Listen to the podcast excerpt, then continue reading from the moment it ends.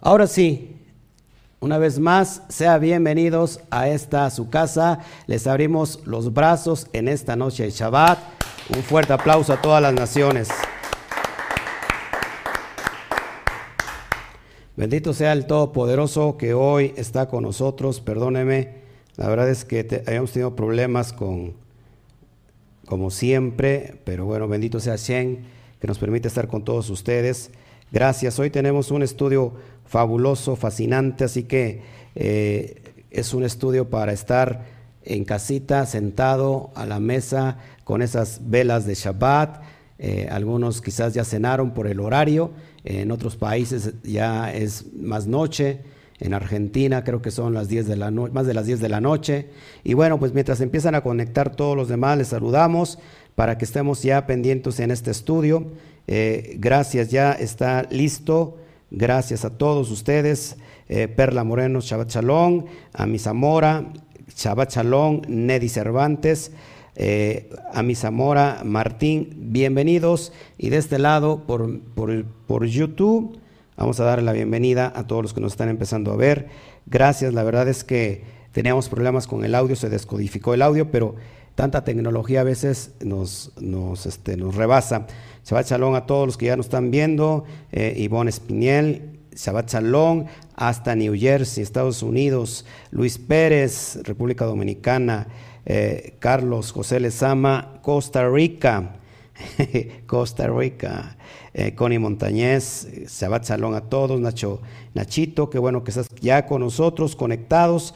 Y bueno, ahora sí está todo listo, Yamel Pizzi, eh, María Rojo, ya todo se escucha bien, perfecto para dar inicio a esta noche de Shabbat. Yo me siento gustoso, lleno de energía, aunque la verdad trabajamos toda la semana, así que quédate con nosotros en esta noche. Esta noche es una noche exquisita para saborear Shabbat. Así que les damos la bienvenida a todas las naciones. Sé que no solamente se ven en México, sino alrededor de todo el mundo están llegando, bendito sea Shen, estos videos. Y hoy tenemos un tema precioso, un tema hermoso, un tema que la verdad nos va a llenar de, mucho, de mucho gozo. Tenemos el estudio a la introducción a la primera epístola de la carta de Rab Shaul a su discípulo amado Timoteos. Vamos a meternos primero a la introducción antes de meternos al primer capítulo, que el primer capítulo vamos a ver el día de mañana, eh, pero vamos a estar nosotros eh, avanzando hoy como debe de ser eh, esto, así que yo te voy a pedir que, que nos prestes mucha atención porque la verdad este, es de, de mucho, de, de pararse, de centrarse, y de conectarnos con el tiempo para ir hasta su contexto, el contexto histórico. Nunca se puede estudiar un texto fuera del contexto histórico. Si nosotros aprendemos el contexto, entonces vamos a poder dar al blanco. Entonces te, pido que te quedes hoy con nosotros. Shabbat Shalom, Emanuel Ramos, gracias por estar hoy con nosotros. Les saludamos. Teníamos problemas para meternos con Facebook este, ayer fuimos hackeados eh, por un momento así práctico, pero gloria a Shen que, bueno, hoy lo pudimos rescatar desde ayer, cambiamos contraseñas y se nos desconfiguró este, todo nuestro sistema, pero bendito sea el Eterno que no tuvimos al inicio ningún problema, solamente estos pequeños inconvenientes, pero ya estamos aquí. Así que Gloria Shen, invita por favor a tu familia a sentarse, en, vámonos de la mano a través de la historia, nos vamos a ir a posicionar en el primer siglo, más o menos en el año 61 al 64, por ahí así, del primer siglo de nuestra era. Entonces, eh, siéntate bien, amárrate los cinturones porque nos vamos a ir de viaje a este contexto histórico. Entonces, es bien impresionante lo que vamos a estar estudiando y hoy tenemos esta introducción. Eh, que primero, para empezar, es bien importante que entendamos este, este, detalle.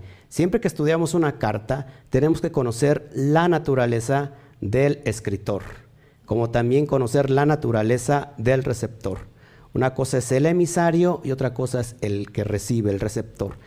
Nosotros durante todo este tiempo hemos caminado de la mano, ya estudiando muchas cartas de, de Rab Shaul y hemos entendido su retórica, hemos entendido su doctrina, hemos entendido acabalmente su mensaje. Eh, ahora, este mensaje que va, esta carta, esta epístola, en realidad no es para alguna comunidad eh, en común, perdón, no es para una comunidad eh, principal, sino es para Timoteo. Y ahorita primero, antes de abrir el primer capítulo, vamos a conocer quién era Timoteo. ¿Quién, era Timoteo? Conocer un poquito la esencia, eh, la personalidad de Timoteo, para que podamos nosotros ahora sí entender completamente el contexto. Muchos de nosotros han caminado de la mano con nosotros durante todo este tiempo, esta larga travesía de las cartas de Rab Shaul, y es muy fácil ahora poder interpretar correctamente a Rab Shaul. Pero eh, ahora vamos a conocer un poquito la identidad del, discípulo amado, eh, como es Timoteos, para ir cuadrando todo esto.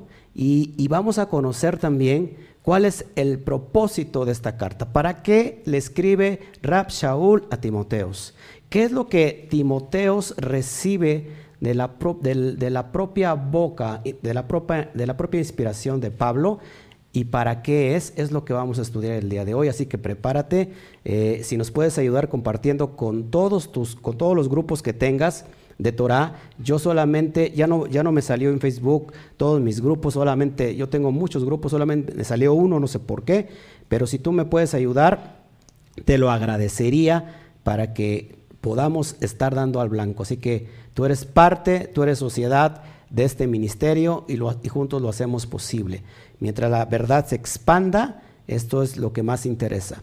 Entonces, hoy quédate porque si te interesa saber qué estaba pasando en el primer siglo y por qué Rab Shaul está interesado sobre todo en la doctrina, ¿qué es, doctrina? Es la enseñanza. ¿Por qué Rab Shaul está interesado en la doctrina, en la enseñanza eh, que se estaba dando sobre todo en Éfeso? Y vamos a tratar temas como el modalismo. Si no has escuchado qué es el modalismo, si no has escuchado qué es la unicidad, si no has escuchado qué es la Trinidad, vamos a tratar todos estos contextos que tienen que ver con relación a la naturaleza del Mashiach.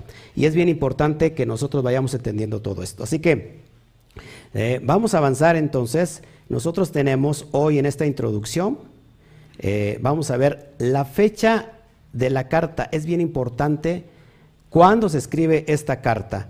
Eh, eh, hay un tema de discusión porque hay quienes creen que, es de autoría de Shaul y otros opinan que no fue escrita por Shaul. Esta, fue, esta carta fue escrita alrededor de entre el año 61 al 64 después de Mashiach. Ahí, se, hubo un error de, dedo, puse en lugar de, de 4 puse A, perdón. Esta, carta pues, posiblemente se escribe desde Roma. Acuérdense que, que Shaul había, habría sido eh, recientemente eh, liberado de la primera prisión que estuvo en Roma. Después de los acontecimientos que, vemos en Hechos 28, bueno, esta carta se escribe en este contexto. Acuérdate que estamos ya en el ocaso de, de la vida de Pablo y Pablo eh, ya este, piensa que el Mashiach regresa y es bien importante que vayamos entendiendo todos estos conceptos. Amén. Por el contrario, quienes consideran que la carta no está escrita por Shaul, creen que fue escrita por algún discípulo suyo tras su muerte. De todos modos, tiene la esencia, la esencia del el apóstol del Shaliach. Y vamos a ir avanzando, por favor, porque el estudio es muy largo. Espero terminarlo hoy porque mañana quiero entregar el primer capítulo. Timoteo o Timoteos es un talmid de Shaul Hashaliach. Mañana vamos a tratar el tema sobre la cuestión de las expresiones idiomáticas, eh, porque muchos me han escuchado decir Adón y Rabí indistintamente y en realidad eso significa, y lo vamos a ver el día de mañana. Entonces, Timoteos es un talmid, que es la palabra talmid, un estudiante de Shaul Hashalía. es decir, del apóstol Pablo. Eh, de, dónde viene Timoteos? Viene del vocablo latín Timoteus y del griego antiguo Timoteos. ¿Y qué significa el, el nombre de Timoteos? Honrando a Dios. Te preguntarás por qué Timoteo, por qué Timoteos y no Timoteo. En realidad el nombre, muchos nombres eh, griegos terminan con la S. Entonces no es Timoteo, sino que es Timoteos. Honrando a Dios. Hay un nombre eh, judío, por ejemplo, la, judío o Yehudá, Yehudá significa el que alaba a Dios. Pero aquí en este eh, Timoteos en griego significa honrando a Dios. Estamos conociendo la naturaleza de, de Timoteos. ¿Quién era, era? Timoteos era hijo de una madre judía y de un padre griego. Eso lo vemos en Hechos 16.1. Tú lo puedes ir revisando en, tus, en tu Torah, en tu Brit Hadashah, y vas checando todos estos conceptos. Recuerda que, que la que da la judeidad, es la madre, no importa que si la, si la madre es judía y el padre es gentil, el, niño, la niña automáticamente nace judío o judía, porque la madre da la judeidad. El que da el, título eh, es el padre. Si es judío, entonces este puede, dependiendo la tribu que pertenece, en este caso si viene de la tribu de Judá, entonces él puede puede aspirar o puede aspirar al puesto del Mashiach. Seguimos adelante para que vayamos entendiendo todos los conceptos. Timoteo es originario de la ciudad de Listra. Su madre se llamó Eunice y su abuela Loida. Eso lo vemos en 2 Timoteo 1.5. Estamos conociendo eh, la, naturaleza de, de Timoteos. Amén.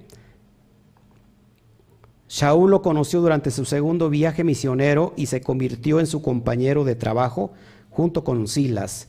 Eh, eh, cuando Shaul hace, hace una, ¿cómo se, una mancuerna con, con Timoteos y, es, y Timoteos lo, lo, pone como un, como un joven que está entregado completamente a la obra del Eterno. Pero vamos a ver qué clase de joven era Timoteos. Timoteos es mencionado seis veces en, los, en el libro de los Hechos, de los emisarios, de los apóstoles, 17, 17 veces en las epístolas de Shaul y una vez en la epístola de los Hebreos. Eh, Rab Shaul llegó a considerarlo casi como su segundo. O sea, imagínate el grado de alumno, pero también el grado de maestro que tenía Timoteos. Cuando Shaul y Bernabé o Barnabás visitaron por primera vez Listra, Shaul sanó un cojo de nacimiento, lo que llevó a muchos de los habitantes de la ciudad a aceptar su enseñanza. Recuérdate que eh, Shaul Hashalía se movía con autoridad y poder. Cuando regresó unos años más tarde con Silas, perdón, Timoteo ya era un miembro respetado en la Keilah, al igual que su abuela Loida y su madre Eunice muy joven, así que esta, esta mm, carta son para aquellos que sienten el llamado. Esta carta, son, esta carta son para aquellos que están sintiendo el llamado a servir al Eterno de todo su corazón, de toda su mente y su alma. Bueno, esta, esta carta es para, para aquellas personas que están interesados, cuáles son los requisitos de lo que vamos a estar viendo a lo largo de esta, de esta carta. Shaul le circuncidó, eso lo vemos en Hechos de los Apóstoles 16.3. Recuerda, Saúl jamás estuvo predicando en contra de la circuncisión. En, capítulo de Gálatas, capítulo 5, si no mal recuerdo, dice, si yo aún predico la circuncisión, entonces ¿por qué soy perseguido? Jamás Rab Shaul dejó de predicar o, hizo un lado la circuncisión. Eh, vemos que a Timoteos lo tuvo que circuncidar. Esto que es muy importante, que todas las personas que están interesadas en, transmitir la Torah, lo que tienen que tener cada estas personas, lo que tienen que tener, tienen que estar circuncidados del corazón como de la carne. Ya lo hemos tratado muchas veces. No hay ningún incircunciso ni de carne ni de corazón que pueda entrar al Beit Así como no hay, no hay una persona que, no hay ningún incircunciso de, de corazón y de carne que pueda estar predicando la Torah. Eso es bien importante. Cerciórate de que tu, que tu maestro, que tu mentor, que tu rabino, que tu roe esté circuncidado. Amén. Seguimos avanzando para que vayamos viendo todo esto, este tema que es bien interesante. Su madre y su abuela, como ya lo habíamos mencionado, eran conocidas como eminentes por su piedad y su fe, su emuná. Recuerda que la madre judía, la madre judía, no entendemos por qué se casa con un gentil, con un griego, bueno, pero se casó casi casi el, el, caso de mi papá y de mi mamá, mi mamá judía y mi papá un, griego, pues este, casi casi es lo mismo. Nosotros sí entendemos por qué se casó mi madre con mi papá, pero aquí en este caso no, no dice por qué se, casó esta judía con este griego donde, donde sale Timoteos. Y bueno, pero ellos, ella era, y ella y su abuela eran conocidas por su piedad. Piedad es una persona que practica la Torah. Y su emuná y su fe. ¿Qué significa la emuná? La obediencia, la fidelidad. Ya estamos aprendiendo todos aquí. Timoteo se había familiarizado con la Torah desde la niñez. Esto es bien importante para que vayamos conociendo la esencia de Timoteos. Timoteos no era alguien que iniciaba, eh, ¿cómo es la palabra? Eh, de improvisado. Timoteo era el letrado, era estudiado en la Torah desde la niñez y esto lo lleva, esta educación la lleva cualquier judío desde pequeñito. Y parece que, era de naturaleza reservada y tímida. Dicen que así como yo, así, era Timoteo, soy reservado y tímido. Amén. Shaul afirma que Timoteos desde la niñez ha sabido las sagradas escrituras. ¿Cuáles son las sagradas escrituras? Pues la Torah. Es decir, se las había aprendido, ojo, de memoria. Cuando un niño llega a cierta edad, se, realiza un, acto, una, como un examen eh, se llama Bar Mitzvah, y este niño a los 13 años ya se sabe de memoria toda la Torah. ¿Cuál es toda la Torah? Los cinco libros de Moshe. Entonces fíjate, fíjate el nivel que tenía, que tenía Timoteos. Desde, desde niño, es decir, que ya, había, ya sabía la Torah de memoria, los cinco libros de Moshe. Imagínate Imagínate qué nivel de aprendizaje ya tenía Timoteos. Y esto lo realiza cualquier niño. Sigamos avanzando para que vayamos viendo todo, este contenido histórico. Timoteos parece haber tenido una salud débil. Se recuerdan porque Shaul le anima a tomar un poco de vino por, la, por causa de, sus problemas del estómago. Entonces eh, se me hace que era una persona estaba debilitado por la enfermedad. Timoteo llegó a Corinto justo después de que la primera epístola a los Corintios hubiese llegado a esa ciudad. ¿Y qué pasó en esa ciudad? Vemos que la carta no fue bien recibida y, Timoteo rápidamente regresó a Éfeso para informárselo a Rab Shaul. Acuérdate que había un problema, los que, no los que no han estudiado con nosotros, primera a los Corintios y segunda a los Corintios, eh, bueno, déjenme decirles que Pablo tenía un gran problema, eh, sobre todo en esa comunidad, porque había ciertas personas, cierto grupo que no creían en él como un shalía, como un apóstol. ¿Por qué no creían en él? Es más, decían que era un falso, un falso apóstol, un falso shalía. ¿Por qué? Bueno, porque fue uno de los que no estuvo directamente con el Mashiach. Sin embargo, todos sabemos el relato de Hechos de los Emisarios cuando va a, rumbo eh, a Damasco y se le aparece el Mashiach. Amén.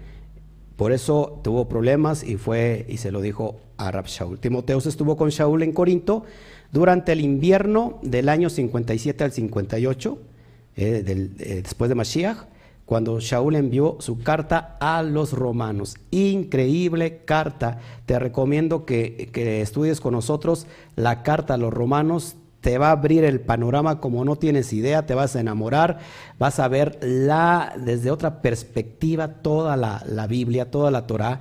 De hecho, la carta a los romanos es una síntesis de, toda, de todo el Tanaj. La carta a los romanos es una síntesis de todo el Tanaj. Es impresionante, completamente toda la carta 16 capítulos, si no mal recuerdo, todos esos capítulos son completamente de doctrina. Así que te lo recomiendo, está impresionante. Estudia por favor la carta con nosotros a los romanos. Amén. Timoteo estaba con Shaul en Macedonia justo antes del Pesach del año 58. ¿Por qué menciono estos datos históricos? Porque vayamos conociendo en dónde estamos planteados eh, en ese tiempo por lo que te voy a enseñar a continuación.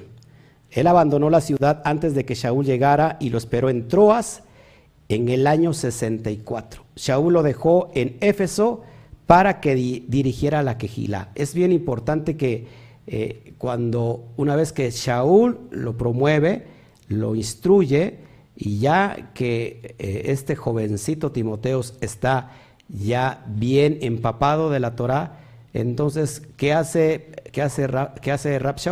Lo deja en Éfeso para que él dirija toda la quejila. Esto es bien importante porque de esto se trata toda esta carta que está ocurriendo eh, en Éfeso con, eh, con la dirección de Timoteos. Amén. Timoteos aparece como coautor en Segunda de Corintios, en Filipenses, en Colosenses, en Primera de Tesanolicenses, Segunda de Tesanolicenses y Filemón. Pablo escribió a los filipenses sobre Timoteos. Timoteos es muy nombrado, es un hombre eh, lleno de pasión por la Torah. Cuando Shaul estaba en la cárcel y en espera de su martirio, llamó a Timoteos su fiel amigo. Ya estando en el ocaso, viene Nerón, y ahorita vamos a hablar un poquito de Nerón, que Nerón fue uno de los que promovió la peor persecución entre el año 58 en adelante y que terminó matando a Pablo, quitándole la cabeza. Timoteo fue encarcelado al menos una vez durante el periodo de la escritura de la Brit ya que el autor de la epístola a los hebreos menciona la liberación de Timoteos al final de la epístola. Entonces, son datos importantes para que vayamos entendiendo toda la carta. Los hechos apócrifos de Timoteos dicen que en el año 97, a los 80 años, Timoteos tenía 80 años de edad, trató de detener una procesión en honor a la diosa Diana con la predicación de las besoros del Evangelio. ¿Y qué pasó? En el año 97 del tiempo de nuestra era, a los 80 años, Timoteos murió. Dice que los paganos airados lo golpearon y lo arrastraron por las calles y lo apedrearon hasta la muerte. Son datos que, que son importantes y que hay que irlos conociendo para que los vayamos entendiendo paso a paso. Amén. Ahora, ¿cuál es el propósito de la carta? Esto es bien importante porque ya me voy a empezar a meter un poquito con doctrina. Yo simplemente te quiero traer todo, lo, que, eh, lo que históricamente envuelven a, una carta y el texto se tiene que estudiar bajo el contexto. Y te voy a presentar todos los hallazgos eh, contextuales, históricos, para que tú, tú vayas sacando tu propia conclusión. Yo te los quiero presentar, quiero ver qué es lo que está pasando, me interesa qué es lo que está ocurriendo precisamente en la atmósfera del primer siglo, cuando se escribe esta carta, qué está, qué está pasando por la mente de Rab Shaul, qué está pasando por la mente de Rab Shaul al escribir esta epístola, qué está pasando por la mente de Timoteos, qué es lo que ocurre, cuáles son las noticias. No había internet, por supuesto que no había Facebook, no había redes sociales, no había YouTube, pero estoy interesado qué es lo que está pasando en ese momento donde Rab Shaul piensa y dice, voy a escribirle a Timoteos, y este es el propósito de la carta. Esto es bien importante que lo entendamos porque si entendemos este concepto, entendemos el propósito, vamos a entender entonces todo, toda la carta. la primera carta y la segunda carta. Entonces, hoy te voy a, mostrar las evidencias históricas, las evidencias teológicas del primer siglo, del segundo siglo y hasta del tercer siglo, para que nosotros podamos tener más o menos la perspectiva de lo que Pablo está pensando al escribir esta carta. Entonces, ¿cuál es, cuál es el propósito de esta carta? Y es lo que vamos a ir entendiendo ahora. Entonces, la primera epístola a Timoteo tiene un enfoque ético, un enfoque moral, a partir de la cual hace recomendaciones prácticas para la sana convivencia de toda la Keila, de toda la quejila. ¿Sí? Vemos que Pablo siempre en sus cartas siempre pone las pautas, siempre pone como el, ¿cómo se puede decir? La constitución, que es la Torah, para que todo mundo eh, pueda tener una convivencia, número uno, dentro de la quejilá sanamente. ¿Se acuerdan de la, de la, carta, de la carta que vimos pasada? ¿Quién me puede decir qué carta es la que vimos anteriormente? La carta a los Efesios. ¿Qué, qué, qué se te quedó de la carta a los Efesios? A mí se me quedó mucho que esta carta fue en propósito para conocer la identidad de todos los esparcidos entre las naciones, aquellos gentiles que antes habían tenido una identidad y que después la perdieron. Pero lo más interesante es que Pablo dice, cuiden la vocación a, que, a lo que fueron llamados, cuiden su llamado, cuiden la invitación. Ahora son Israel y tienen que comportarse como tal, tienen que vivir de acuerdo a esa, a, esa ¿cómo se llama?, constitución que es la Torah, a la cultura de Israel, a la cultura de los Shamaín, a la cultura de los cielos aunque estén en el mundo, no somos del mundo, dijo Pablo. Y esta, esta carta hace referencia a, a, los, a las leyes de convivencia. Por supuesto, eso lo rige la Torah una y otra vez, pero esto es lo importante. Expresa una preocupación por las falsas doctrinas, palabrerías y discusiones que se apartan del mensaje central del Mashiach. Dice Pablo, están cegados por el orgullo y no saben nada de alguna manera que vemos que en el primer, en la primer, en el primer capítulo, Pablo eh, amonesta a dos personajes y los manda al, Satán y los saca de la comunidad porque habían metido la apostasía. Y vamos a ver entonces cuáles son estas doctrinas. A, mí me, me, llama mucho la atención qué estaba pasando, que créanme, eh, sin mentirles, eh, está sucediendo exactamente lo mismo en, en el día de hoy. Vamos, vamos a ver entonces. El autor comenta el problema de la falsa ciencia. Por entonces había un grupo de creyentes muy importantes que estaban siendo llevados por la doctrina de los gnósticos. Eh, para empezar, ¿se acuerdan? Ahí ves en pantalla más o menos un personaje que quiso comprar la unción que llevaba Chimón Kefa.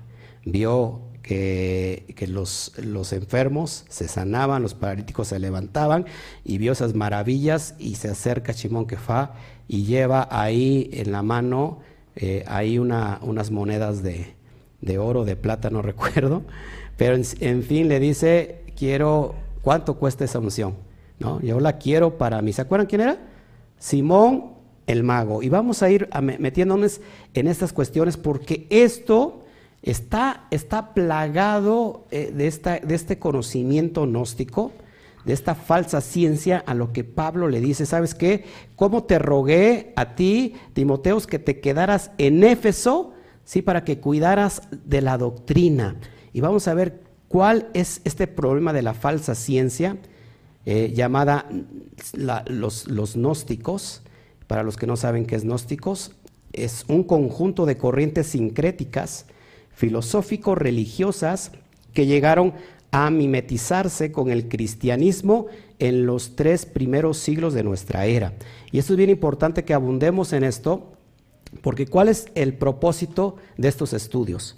¿Cuál es el propósito de estas enseñanzas? Restaurar ¿sí? lo que de alguna manera se manipuló a través de los tiempos. Tenemos casi dos mil años donde eh, vino Roma, y vinieron todo este conjunto de ciencias, de, religiones, de creencias, que de alguna manera se empezaron a mimetizar, se empezaron a unificar con la doctrina correcta de Pablo, con la doctrina correcta que eh, Rabino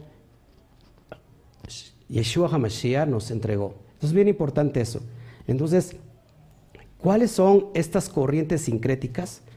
¿Qué es el gnosticismo? Y es lo que vamos a estudiar. Y la verdad es que a mí me llama mucho la atención todo esto, porque sin duda el día de hoy también nosotros, nosotros como Bene Israel, que estamos siendo alcanzados por el Eterno a través del Mashiach, nosotros tenemos que cuidar así como Pablo le, le pide a Timoteos que cuide de la doctrina, también nosotros debemos de cuidar de la doctrina. Entonces, ¿cuál es el mensaje de Pablo una y otra vez? Lo hemos estudiado durante todo este tiempo. Pablo no, no predicó en contra de la Torah. Pablo predicó a favor de la Torah. Eso ya lo hemos estudiado. Eh, lo mismo, Mateo 5, 17 al 19 dice que él no vino a abrogar la Torah, no vino a quitar la ley, no vino a anular la ley ni los profetas, sino que vino a cumplirlo. Y que no, no pasará la, ley hasta que todo pase, o sea, no, se terminará hasta que todo pase. Entonces, eso es bien importante que lo vayamos entendiendo. Vamos a avanzar. El gnosticismo viene del griego gnostiquismos, y se traduce como noxis, y, noxis es conocimiento. ¿Qué es la noxis? Conocimiento. Así de fácil. No, este, no confundir los gnósticos con los agnósticos. Agnósticos son los que no tienen conocimiento. Esto es los gnósticos. O sea, noxis significa o quiere decir conocimiento. Conocimiento introspectivo de lo divino. Entonces hay una rama filosófica que durante mucho tiempo atrás, ya desde un siglo, si es posible, antes del Mashiach, antes del primer, del primer siglo, antes del primer tiempo de nuestra era, ya se venía practicando todo este tipo de, de creencias religiosas, filosóficas, que tenían que ver con emanaciones de lo divino y todo esto. Todo lo vamos a ir aprendiendo todo esto para que yo creo que te tiene que interesar, porque si no, no podemos eh, dar al blanco, si no conocemos todo esto. Tu fe, yo quiero hacer aquí un paréntesis. Tú, aunque te duela y aunque nos duela, nosotros, ¿cómo nos revisamos si estamos bien parados con nuestra fe? ¿Cómo revisarnos? si nosotros estamos en la doctrina correcta. ¿Cómo, eh, ¿cómo se puede decir? ¿Cómo medirnos si lo que yo estoy creyendo, si lo que yo estoy practicando en realidad es la doctrina correcta?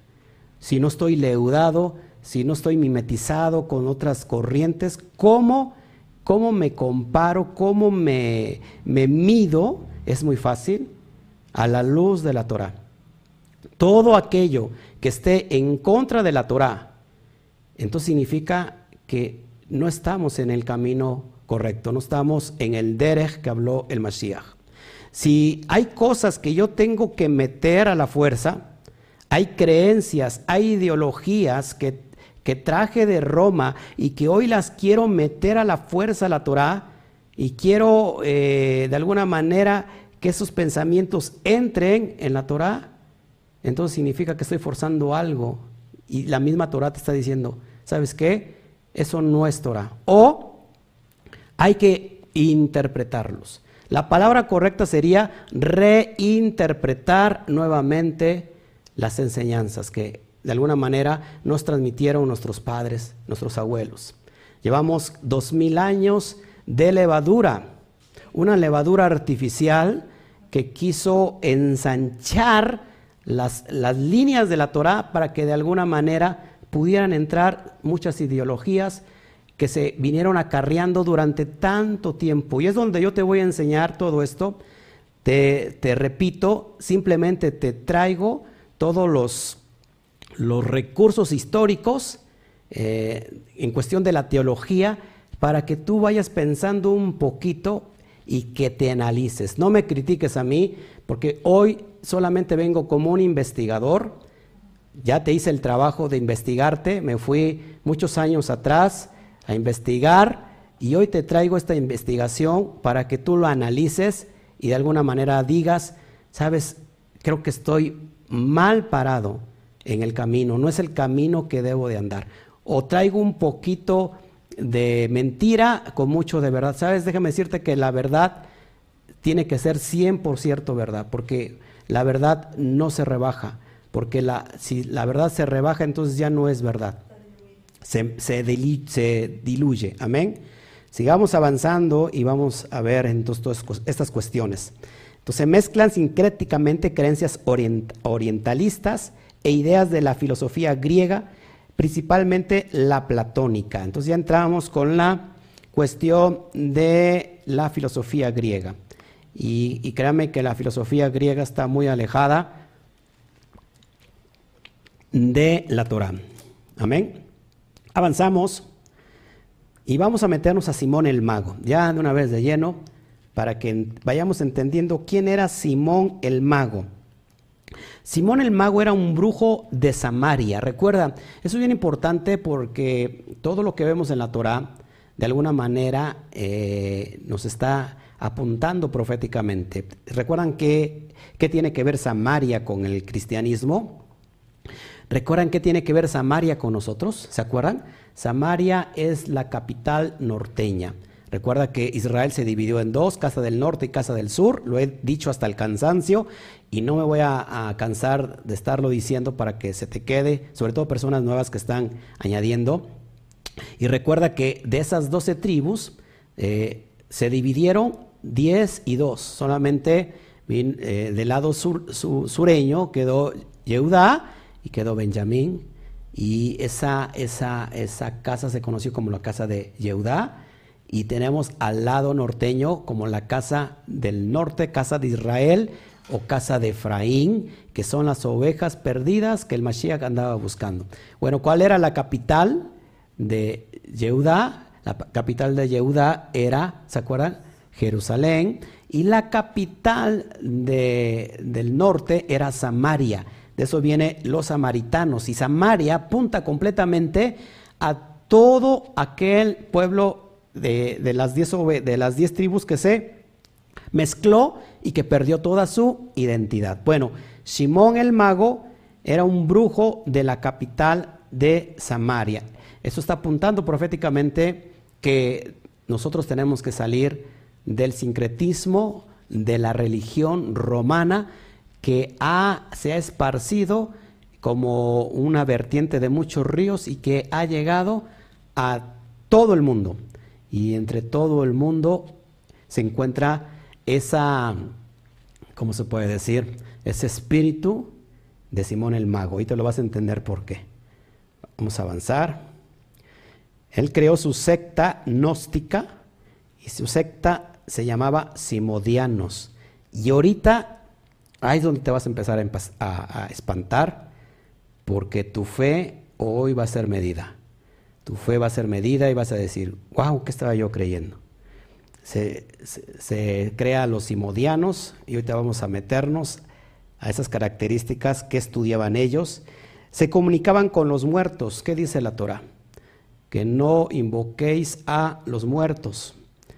No se tienen que invocar a los muertos porque es, es cosa prohibida por Hashem, por la. Bueno, esta secta gnóstica, donde Simón el mago era el que lo encabezaba, eh, ellos se comunicaban con los muertos.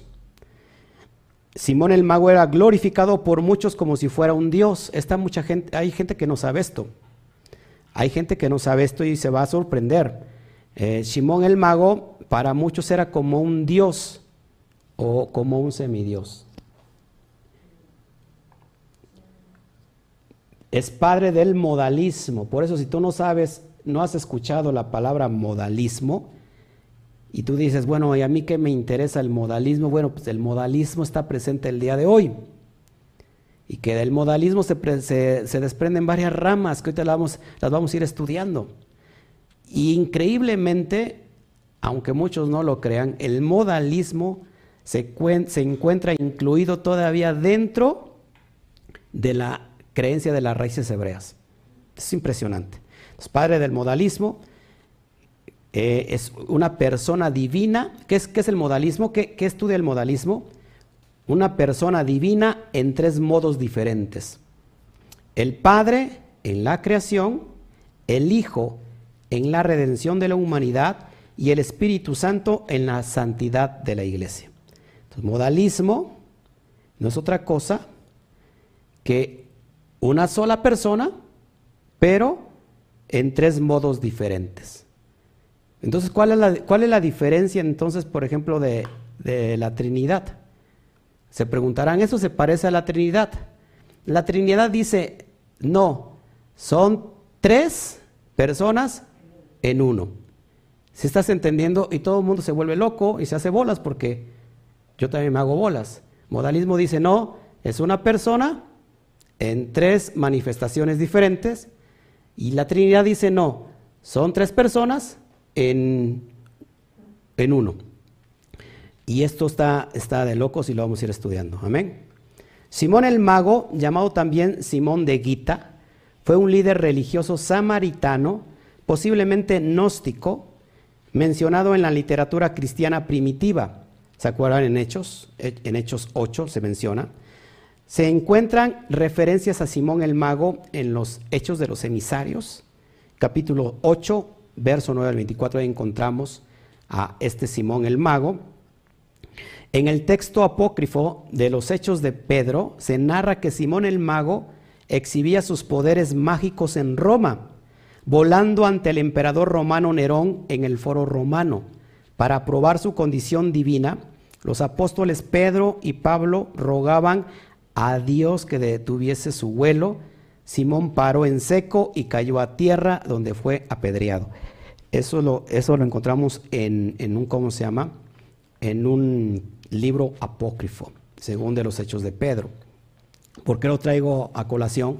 Para que, porque estamos juntando evidencias históricas. Soy como un detective hoy, en esta noche, eh, que está buscando las evidencias por todos lados para encontrar el, ¿cómo se llama?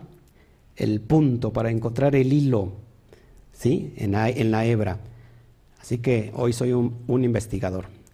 Entonces vamos a estudiar entonces qué es el simonianismo.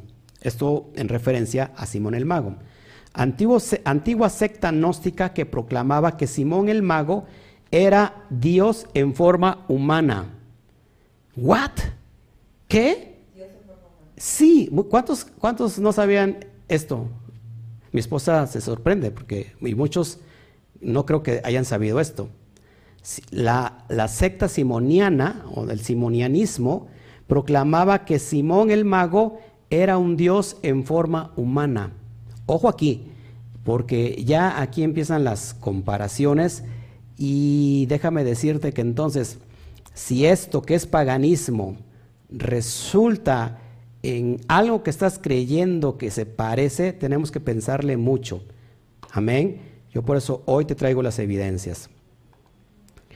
Justino Mártir, en sus apologías y en una obra perdida contra las herejías, que Irineo de León utilizó como su fuente principal para una obra similar, e Irineo, adversus Aereses, cuentan el mito de Simón y Helena. Fíjense, esto es que acuérdate que es la mitología griega, cuentan este mito de Simón y Helena. ¿Qué pasó con Simón y Helena? De acuerdo con este mito, que era el centro de la religión simonista, simonista, al principio de los tiempos, fíjense, Dios tuvo su primer pensamiento llamado Egnonia o Sofía, que era una mujer, y de ese pensamiento surgieron los ángeles cuando descendió a las regiones inferiores de la creación. Tú dices, pastor, ¿por qué está usted leyendo todo esto? Pues porque esto es lo que está ocurriendo precisamente en la atmósfera donde se está moviendo Pablo y se está moviendo eh, Timoteos. Pero los ángeles se rebelaron contra ella por celos y, crearon el mundo y lo convirtieron en su prisión, donde apresaron su cuerpo femenino. Desde entonces, ella se reencarnó muchas veces y en cada ocasión resultó humillada. Entre sus muchas reencarnaciones se encontraba Helena de Troya y finalmente se reencarnó como Helena, una esclava y prostituta de la ciudad fenicia de Tiro. Acuérdate que el helenismo eh, está plagado, está plagado hoy todas las culturas, todo lo, lo, que tiene que ver con el helenismo. Vamos a avanzar para que vayamos viendo. A su vez descendió bajo, dice, a su vez descendió bajo la forma de Simón el mago para rescatar a Ennoia. Tras redimirla de la esclavitud viajó con ella, proclamándose Dios y a ella como su Ennoia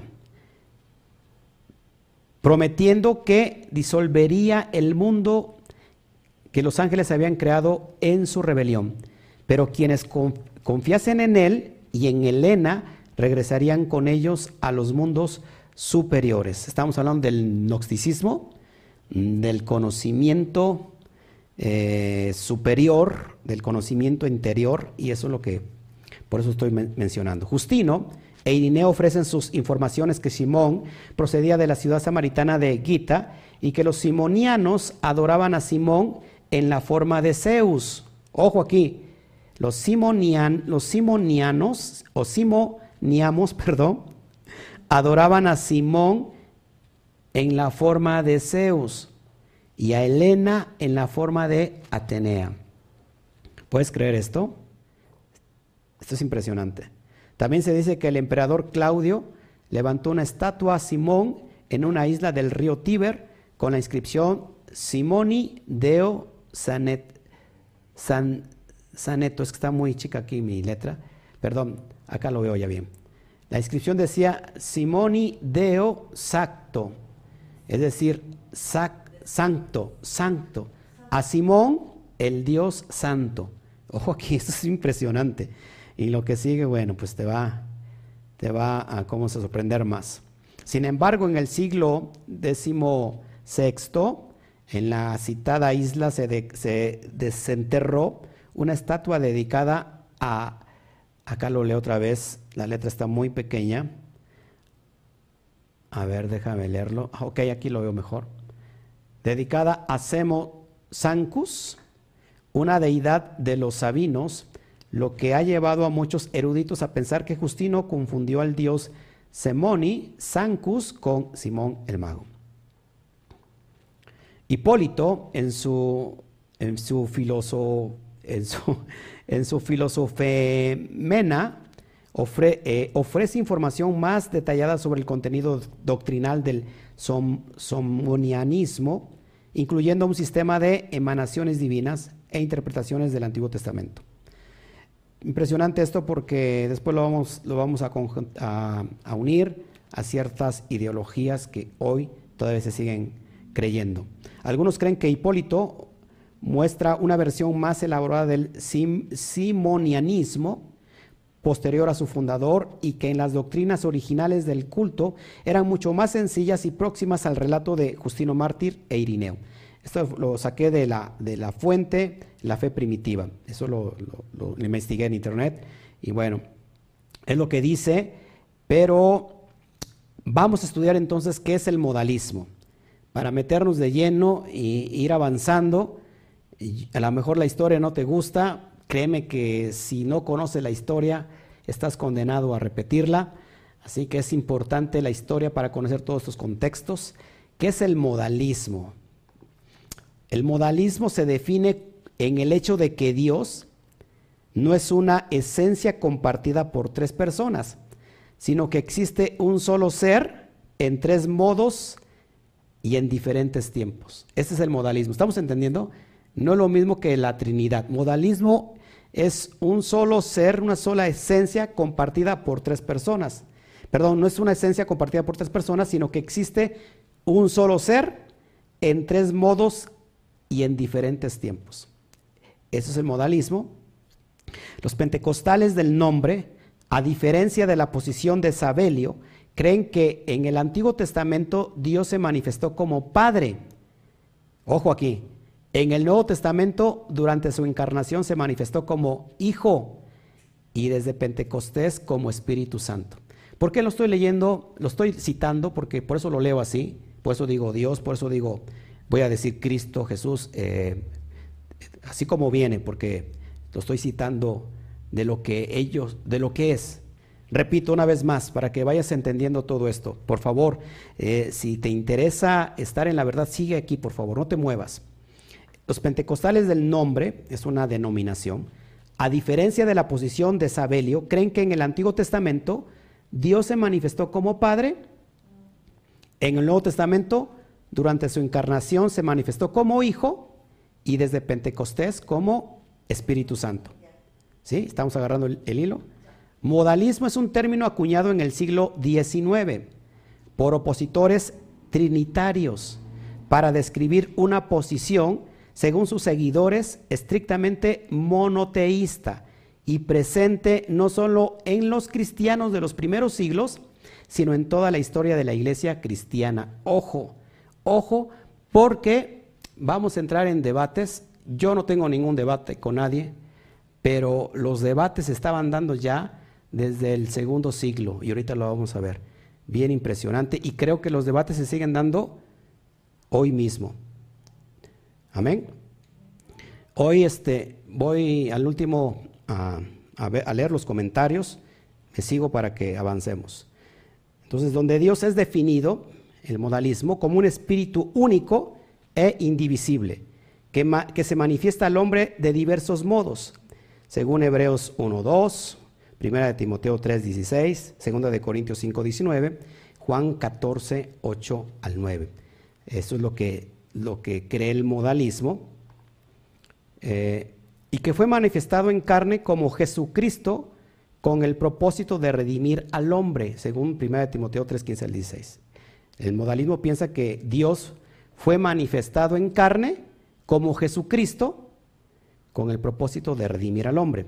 Antes de la invención del término modalismo, dicha doctrina había sido conocida con, términos como monarquianismo o la creencia en un solo rey o monarca que es Dios, sabelianismo o herejía sabeliana, contra la que luchó en el siglo IV San Basilio Magno. Entonces ya, ya empezaban los conflictos con el modalismo y con el monarquianismo y yo ya estoy hecho vueltas, hecho bolas por tanto, por tanto ismo. Amén. Seguimos adelante. Los pentecostales del nombre de Jesucristo defienden la teología modalista, aunque prefieren utilizar el término unicidad de Dios. O sea, ¿qué, dicen los, los, los, pentecostales? Ellos defienden la teología modalista. es el modalismo?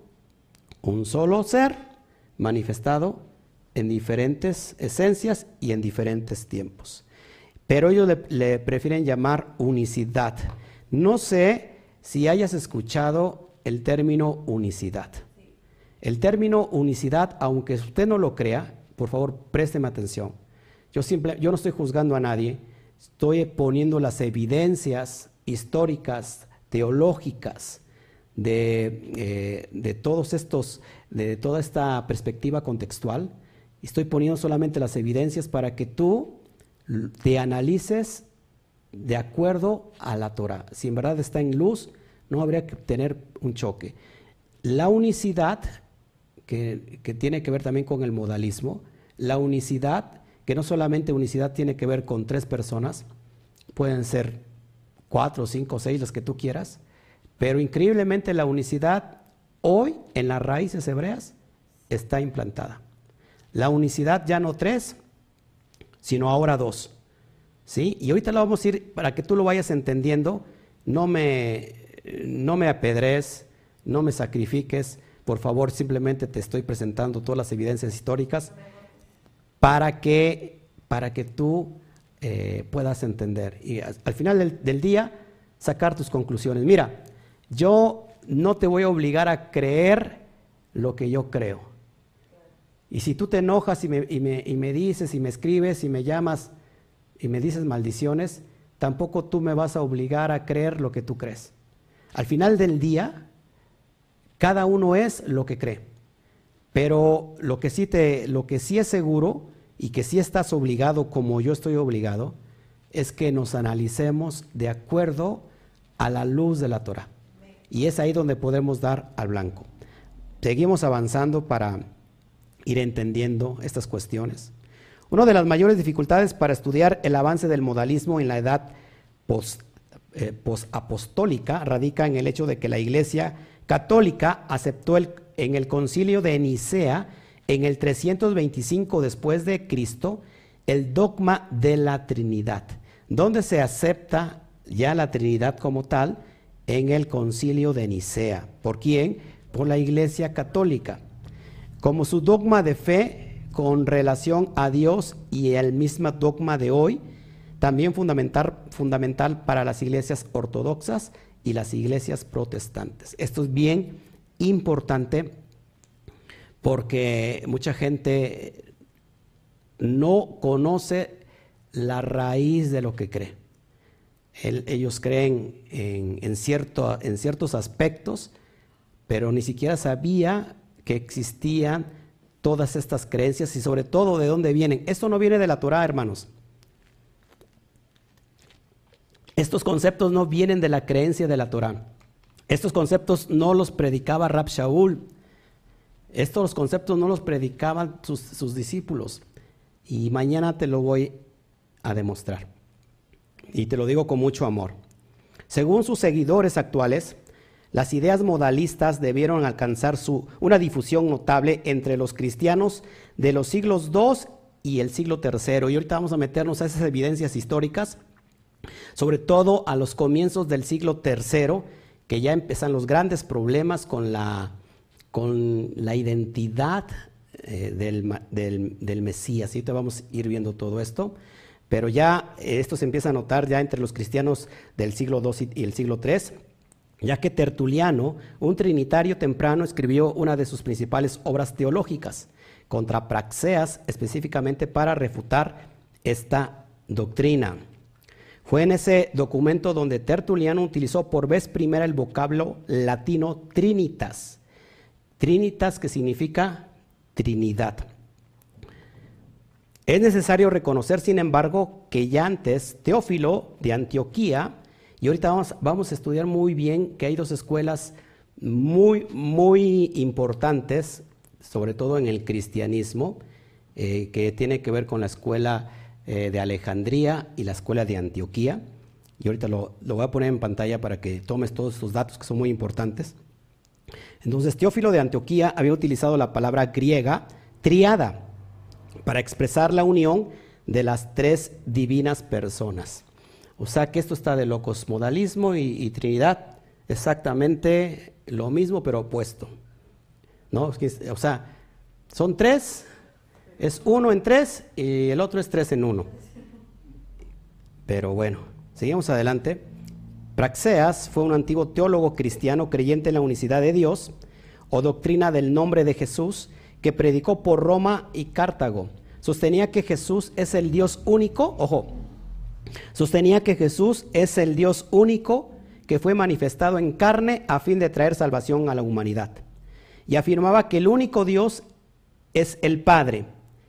El Hijo y por lo mismo el Espíritu Santo no son más que nombres, formas de hablar con las que nos referimos a un único ser, completamente teología modalista. ¿Sí? El único Dios es el Padre y el Hijo y el Espíritu Santo es solamente un sobrenombres, pero en realidad es el mismo. Es lo que decía eh, Praxeas o Praxeas. El concilio de Nicea rechazó la oposición al dogma de la Trinidad y fundamentalmente enfrentó una concepción de contenido totalmente diferente al modalismo.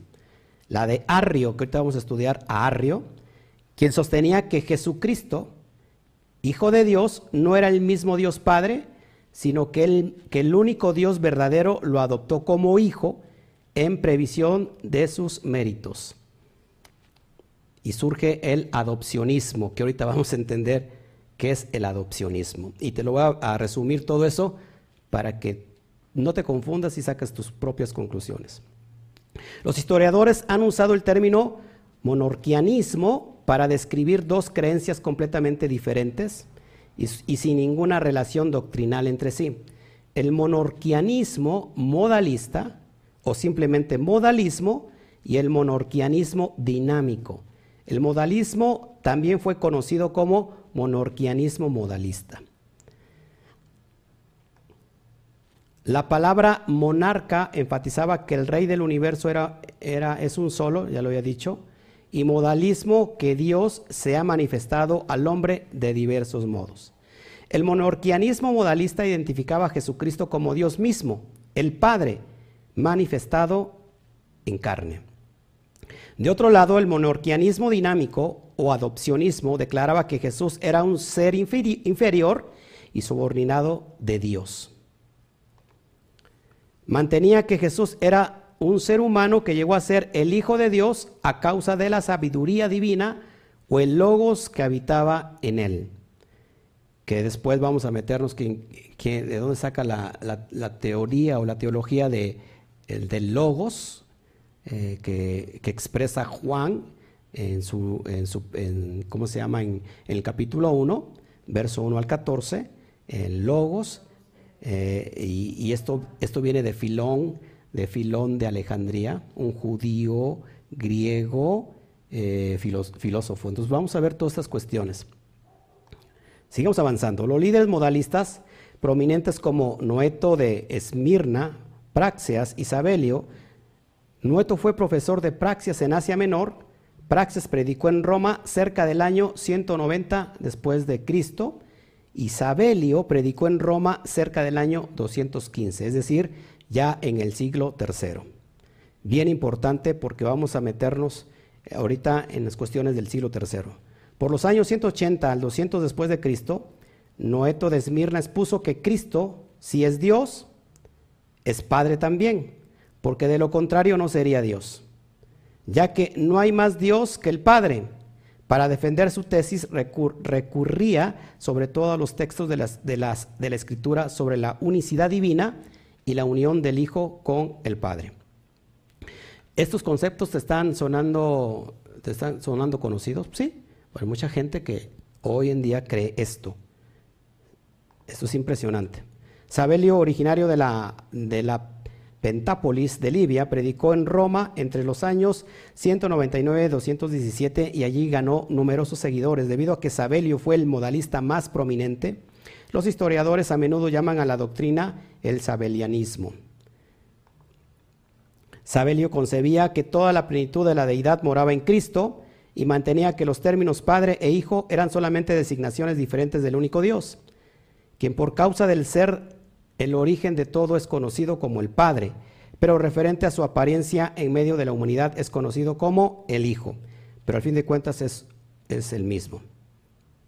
Esta explicación condujo a una conclusión por parte de los trinitarios de que si el Padre y el Hijo estaban totalmente identificados, entonces el Padre habría sido quien sufrió en la cruz, una vez que el Hijo como tal no existe. Entonces aquí surge una gran polémica y una, ya empezamos con los problemas. Entonces Dios murió en esa cruz. Y el detalle que Dios no puede morir porque es eterno. No sé si estás conmigo, vamos para allá. Esta teología recibió el nombre de patria, eh, yo me hago bolas con los tantos nombres, patria pasianismo. Sin embargo, es cuestionable que Sabelio hubiera promulgado que Jesús murió como Padre en su divinidad, que Jesús, perdón, que Jesús murió como Padre en su divinidad, sino que él enseñaba que la muerte de Cristo se dio en su condición de hijo o de varón perfecto, como muchos hasta el día de hoy lo piensan. Y estas es donde vamos a, donde me voy a meter ya de lleno para cerrar con broche de oro y empezar mañana con el primer capítulo. Hay dos escuelas, por favor, fíjate bien en esto que te voy a enseñar. Estas dos escuelas son muy importantes. No estoy hablando de la escuela de Chamay ni de la escuela de Gilel. Por supuesto que en esas dos escuelas no vas a encontrar nada de esto. Estas son dos escuelas cristianas, primitivas, donde nace todo este enfoque que hasta el día de hoy es una verdadera revolución. Estas dos escuelas van a marcar de alguna manera la historia en cuestión a la identidad del Mashiach. Y vamos a, ir, vamos a irlo estudiando quiénes son estas dos escuelas. Bueno, muchos no sabían. Estas dos escuelas eh, comienzan eh, en, el siglo III, a comienzos en comienzos del siglo III, em, empiezan los debates cristológicos, la cristología. Empiezan los debates y te vas a sorprender. ¿Quién, quién es Jesús? Unos decían, es el Mesías. Otros decían, no, es Dios. Y empiezan los debates cristológicos a principios del siglo III. Mi esposa me ve y se ríe, pero estos debates hoy quizás se siguen debatiendo y todo esto, pero en el siglo III estos debates terminaban en muerte, en persecuciones, porque no se ponían de acuerdo. ¿Quiénes son estas dos escuelas? Número uno, la escuela de Alejandría. Esta es, es o Egipto, ¿Quién es su fundador? Orígenes. Para los que me entiendan, ¿quién fue Orígenes? Un filósofo, teólogo, y es considerado como el padre de la iglesia griega. ¿Se acuerdan que Orígenes leyó un texto del, del Mesías donde decía que si tu, tu miembro es cuestión de pecado, que te lo cortes, es más, es más preferible que entres manco al Malhut Shamaín que te pierdas. Entonces Orígenes dijo, lo que me hace pecar es mi miembro y terminó castrándose, porque tomó el texto de la Brit Kadashah de una manera literal. Entonces, este es el tal Orígenes y él funda la escuela de Alejandría. ¿Qué promulga la escuela de Alejandría en cuestión de la identidad del Mesías? es lo que dice la escuela de Alejandría. Y ahorita lo vamos a ver. Y tenemos la otra escuela, la escuela de Antioquía. Esta está en Siria. ¿Y quién es su líder? Pablo de Samosata. Y él es considerado también un patriarca cristiano heterodoxo. Y vamos a ver que estas dos escuelas eh, nos están enseñando algo sobre las cuestiones de estos debates cristológicos. La escuela de Alejandría decía, Jesús es Dios, nunca fue hombre. Esta era la postura de Orígenes de la escuela de Alejandría. Decía, Jesús es Dios y nunca fue hombre. Muchos hoy tienen esta, esta postura. Seguimos en la postura. ¿Qué más decía? También se le conocen como los monofisitas. Eh, y en la cuestión de Jesús decían que la naturaleza de Jesús era completamente divina.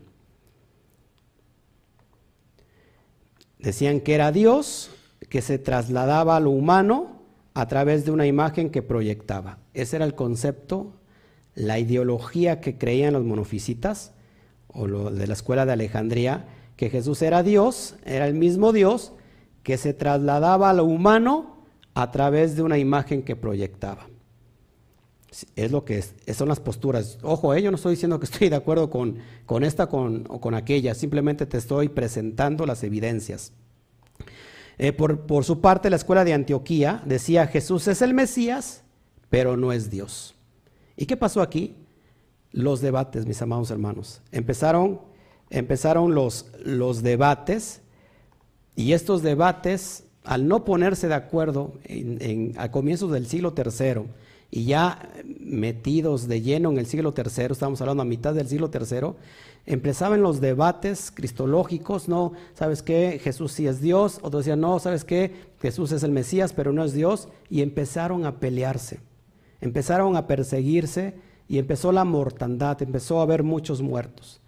Y, y lo que sigue es interesante porque, ¿quién es el que ponía las pautas, se acuerdan? ¿Quién gobernaba hoy, en ese tiempo y hasta el día de hoy, todo el cristianismo, pues Roma.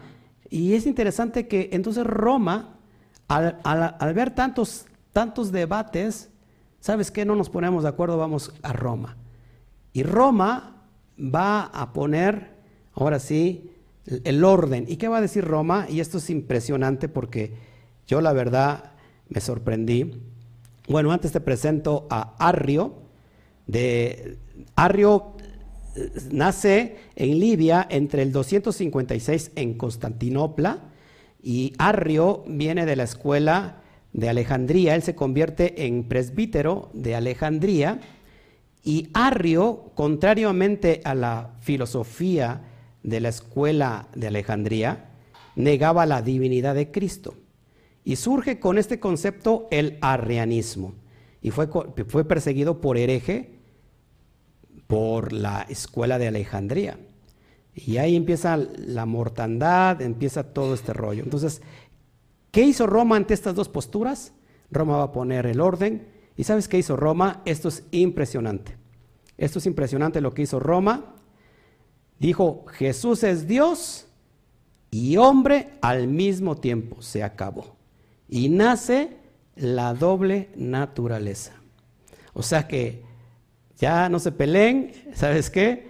Si Jesús es Dios y Jesús es hombre, y con eso nace la doble naturaleza que adoptó Roma.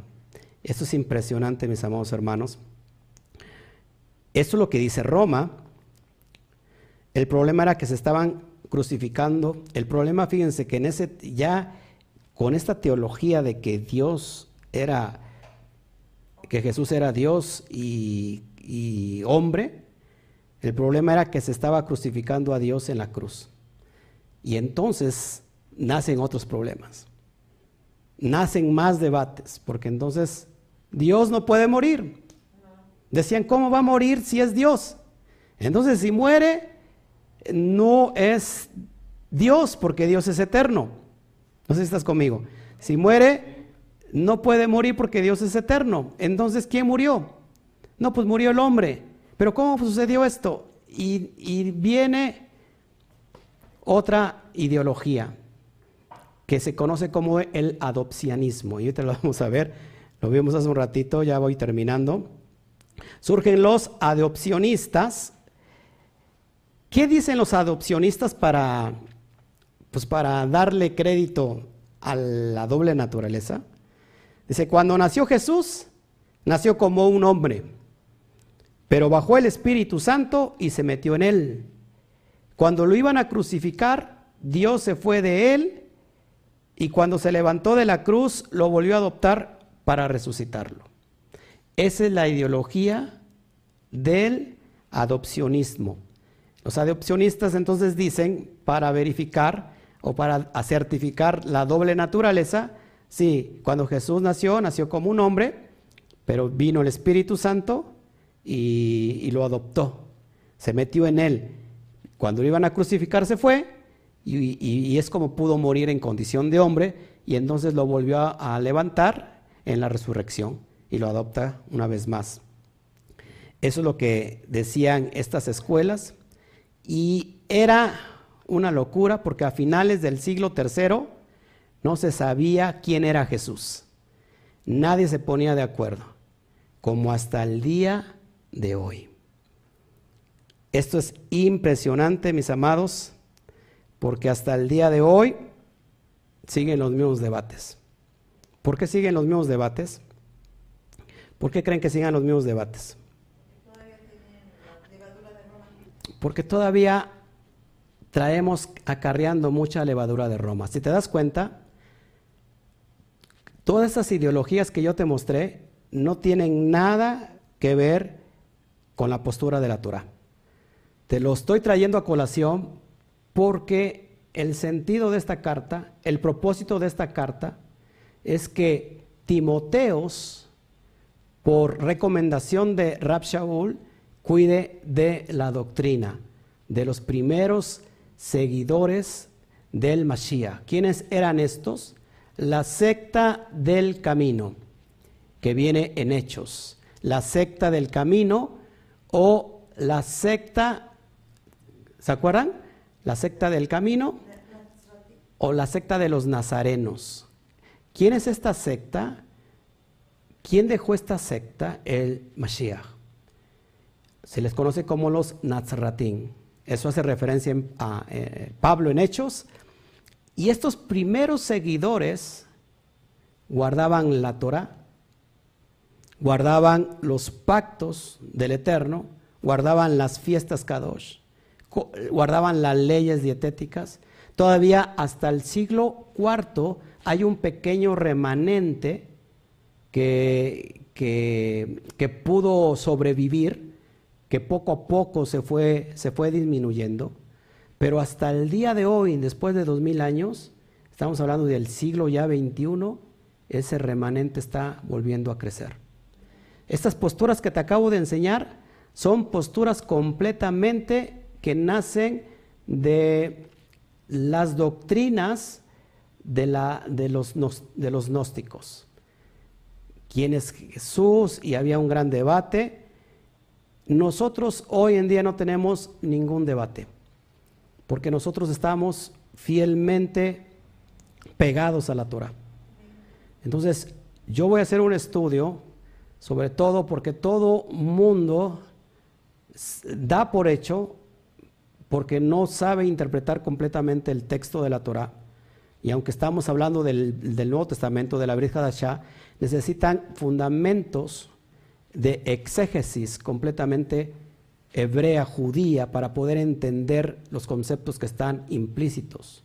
Mucha gente no sabe que, por ejemplo, el libro de Juan, que es el que citan, el capítulo 1 del verso 1, donde Logos era Dios, al verso 14, se sacan de esa idea y dicen que Jesús creó el mundo. No saben ni siquiera que el que escribe no es el discípulo Juan, sino estamos hablando de un judío que conoce perfectamente la Torah y que el libro de Juan está escrito sobre todo en Meshalín, en Mashal, en parábolas, y que cada parábola se, está, se tiene que interpretar de acuerdo al contexto de la Torah. Si nosotros no sabemos los medios de interpretación, los niveles de interpretación, no solamente está literal, sino hay niveles cada vez más profundos hasta llegar a lo profundo que es el Sot. Y este libro de, de, Juan fue escrito en un, en un nivel eh, tercero de lo que se conoce como la exégesis judía. El sistema Pardes, el sistema Pardes, donde se extrae esta, este concepto de comprender los textos, no solamente de la Torah, sino que hoy entendemos que muchos libros de la Brit Hadashah fueron escritos, por, por, ejemplo, el libro de Revelaciones de Apocalipsis. La mayor parte está escrito en nivel SOT. Y si no entiendes y no puedes o no conoces la, el nivel de interpretación SOT, no vas a poder interpretar completamente el libro de Revelaciones. Y queremos eh, interpretarlo literalmente en el, sistema, en el sistema más básico, que es el literal. Hay cuatro sistemas. Es cuando le quitas si quieres conocer a profundidad la cebolla, tienes que ir hasta su núcleo. Y para ir al núcleo al núcleo de la cebolla tienes que quitarle las capas.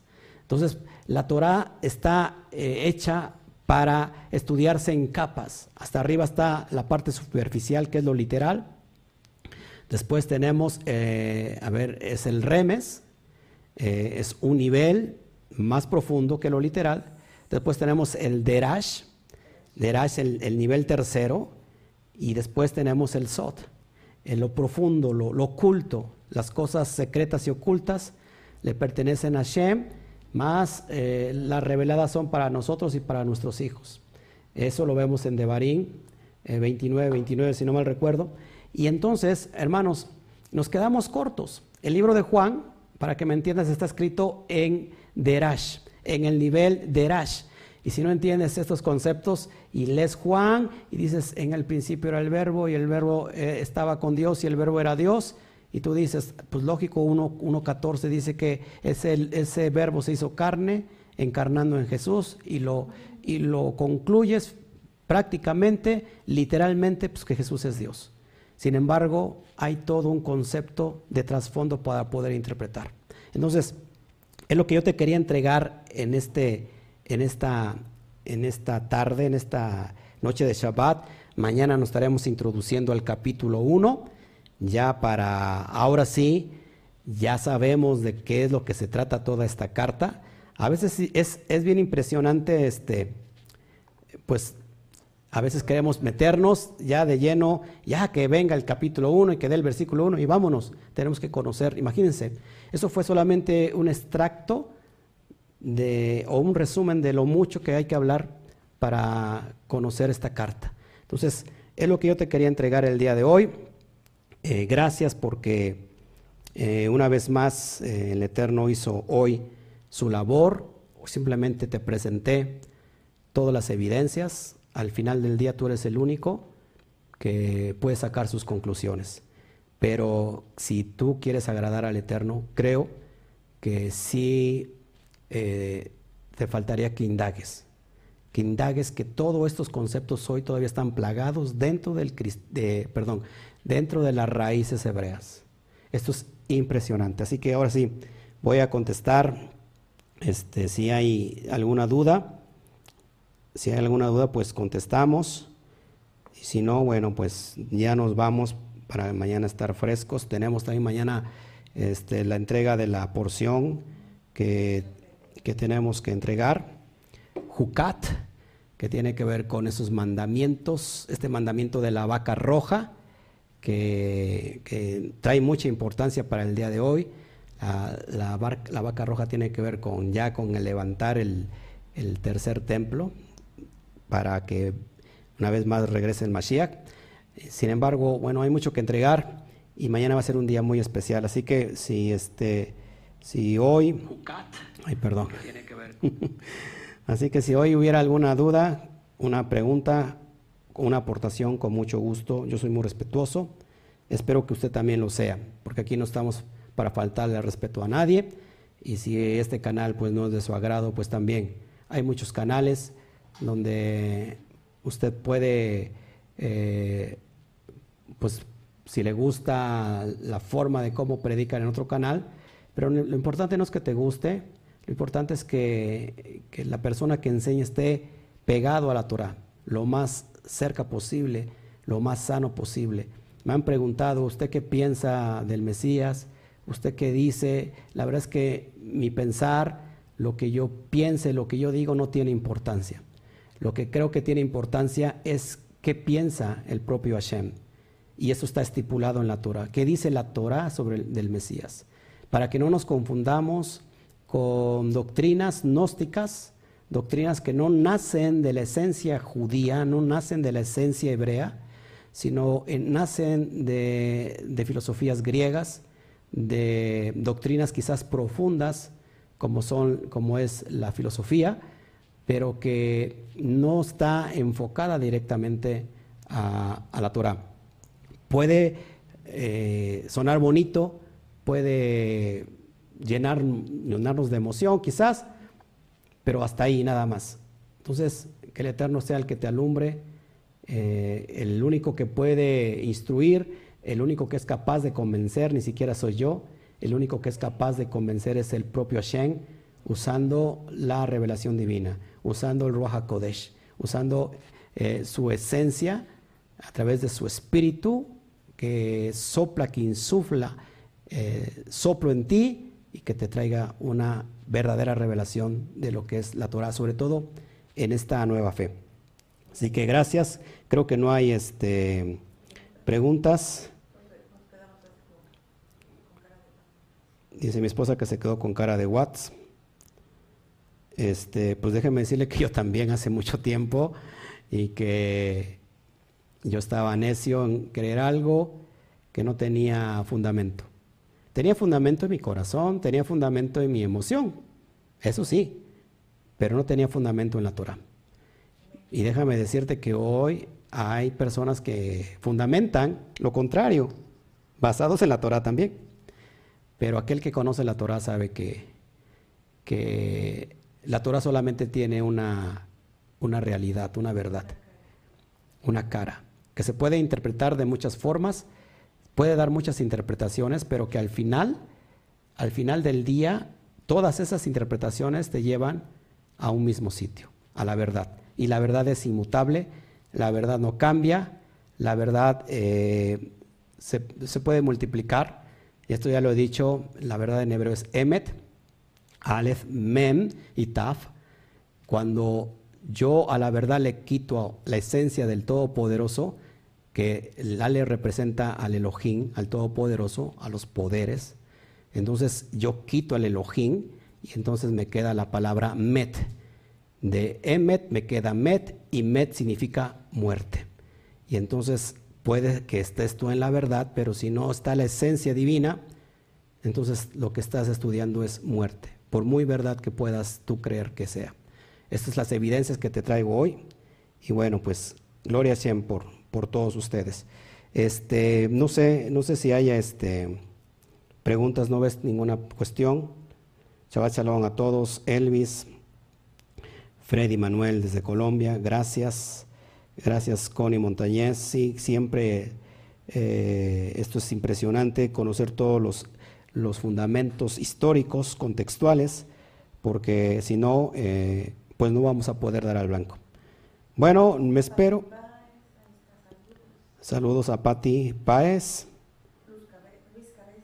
Luis Cabezas desde Costa Rica, Shalom Amado, Manazula. Bueno, pues creo que no hay, no hay ninguna, este, ninguna pregunta.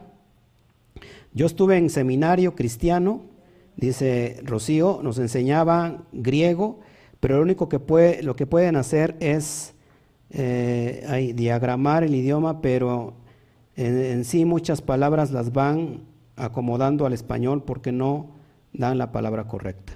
Lo que pasa que el, griego se queda todavía muy corto, aunque está lleno de riqueza también, pero se queda muy corto con la esencia original que es el hebreo. Bueno, pues yo creo que, que ya nadie más quiso comentar. Bueno, pues el día de mañana los esperamos a las 12 del día. Téngame paciencia porque a veces, no crea que ya se nos hizo tarde, llegamos, ay, ya se nos hizo tarde.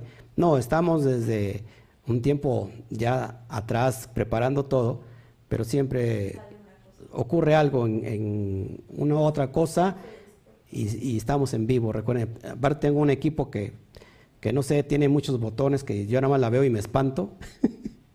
Hace un rato ya lo vi yo, este, ya estaba de todo y, no sé qué, qué, le metí a la cámara y la desprogramé y entonces, no sé, ya, ya terminé todo hecho, hecho loco, pero bueno, ya estamos, estamos aquí. Eh, dice mi esposa, ay, parece que las cejas las tienes delineadas. No, no, no, es, así son. Bueno, pues no, no veo que haya ninguna pregunta. Y, bueno, pues entonces, todo le falta. Bueno, pues ahí nos vamos, ¿no? Bueno, mis amados hermanos, entonces el día de mañana es un hecho, nos vemos aquí, 12 del día, para estar metiéndonos al primer capítulo de esta carta, de esta epístola a Timoteos. Ver, capítulo 1 lo vamos a ver verso por verso. Y tenemos en la tarde la parasha 39, Jucat, que tiene que ver con el, secreto de la vaca roja. Así que nos vemos, que Hashem te, te multiplique de verajot, de bendiciones, y nos despedimos con un fuerte Shabbat Shalom a la cuenta de tres, si me acompañan. Uno, dos, tres. Shabbat Shalom. Fuerte aplauso. Siga aplaudiendo. Nos vemos. Que